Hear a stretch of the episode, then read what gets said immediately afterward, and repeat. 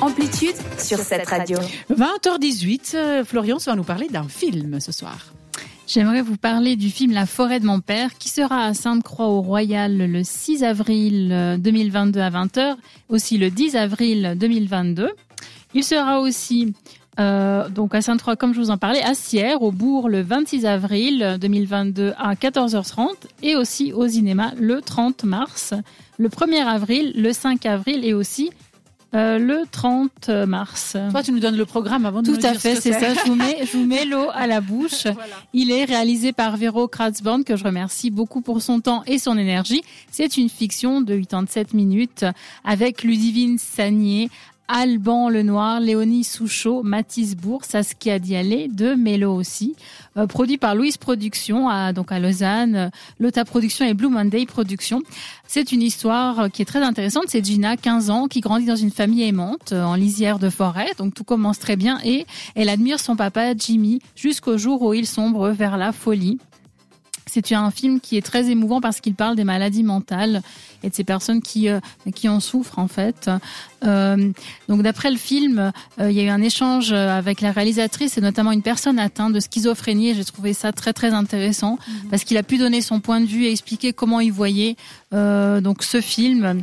Euh, dans l'incompréhension et la révolte, euh, Gina s'allie avec un adolescent de son quartier pour sauver son papa et c'est ça l'histoire, le pitch du film. Je salue la performance des acteurs qui sont pour certains très jeunes et qui vraiment euh, font des prouesses, jeunes et moins jeunes. Alors la schizophrénie est une maladie du cerveau qui affecte la pensée, les sentiments et aussi les émotions. Tout comme les perceptions et les comportements des personnes qui en sont atteintes, Euh, toutes ces fonctions ne sont pas cependant perturbées au même moment et dans la même mesure. Et en fait, ce qu'il y a, c'est que les personnes qui sont atteintes de ce genre de maladie sont parfois conscients d'avoir quelque chose qui, qui les fait souffrir Qui va pas. euh, qui va pas. Euh, alors j'ai eu un échange avec la réalisatrice que je remercie beaucoup et qui m'a expliqué donc comment elle avait euh, choisi ses acteurs et c'est une très belle histoire en fait la manière dont ça a été réalisé, choisi, euh, fait. Euh, et je trouvais ça vraiment beau en fait. Il y a des scènes qui étaient très émouvantes et moi personnellement qui m'ont fait pleurer parce qu'on a l'impression que les acteurs ont vécu vraiment ces situations. Et euh, j'ai envie de dire que c'est un film qui est intimiste parce qu'on a l'impression que les gens euh, l'ont fait avec le cœur. Et vous savez que j'adore le cinéma. Je vais très régulièrement, quasiment tous les soirs au, au cinéma. Euh, et c'est assez rare de voir des films comme ça où on se sent proche des personnes et même si elles sont des facettes un petit peu noires, ben on, on les aime en fait et on veut euh, on veut qu'elles soient euh, heureuses. Donc un gros gros coup de cœur pour Mais ce là, elle pour les ce a film. choisis effectivement d'une façon particulière, ces acteurs ou... Tout à fait, elle les a, elle les a choisis déjà vis-à-vis de ce qu'ils avaient fait, vis-à-vis des performances qu'ils Mhm. avaient réalisées. Elle voulait les rencontrer avant. D'accord. Euh, ce qui est très important, c'est que ça s'est pas fait sur un casting comme on, comme ça peut se faire d'habitude où tu vois beaucoup de personnes et puis tu dois malheureusement en Choisir. recaler et Mhm. puis être un petit peu dans une situation rude. euh, leur faire de la peine, elle voulait les rencontrer avant, avoir un échange et ensuite euh, collaborer avec eux. Euh, et c'est important d'avoir une bonne entente sur les tournages en fait. Et aussi cette relation de confiance qui est, je pense, primordiale au théâtre et pour les acteurs. Euh, donc c'est c'est vraiment important de le souligner. Il y a aussi de, de très jolis paysages. Ça parle de forêt et, euh, et en enfants qui jouent très coup, bien. ou- Euh, pas réellement. D'accord. Euh, après, vis-à-vis du film, donc il y a beaucoup de, de scènes différentes.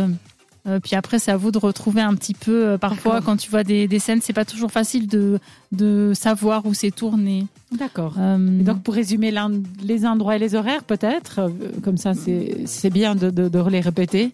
Alors, à Sainte-Croix, Mhm. euh, le 6 avril 2022, D'accord. Donc, c'est la semaine prochaine, euh, effectivement. tout à fait. Au cinéma aussi à Lausanne. Alors, demain, D'accord. à 20h, le 1er avril à 18h, le 5 avril aussi à 18h, aussi au cinéma virtuel, ça c'est très intéressant. Donc ça c'est sur internet. Euh, donc c'est the25hour.ch slash cinéma slash 12 slash sans trois je vais y arriver. hein, le- on va, on va, on poster ça exactement. podcast, comme ça, ça C'est sera ça. plus simple à Et comme ça vous retrouvez toutes ces séances. euh, Nickel, on mettra toutes les informations sous le podcast. Merci beaucoup pour les explications. Ça Avec plaisir. très intéressant puis émouvant. Alors, euh, n'hésitez pas à aller réécouter le podcast et cliquer euh, pour avoir toutes les informations et retrouver les séances et les horaires. On te retrouve, non, on retrouve Thomas tout à l'heure pour un conseil un peu. sortie agenda. Oui, en Suisse cette fois-ci.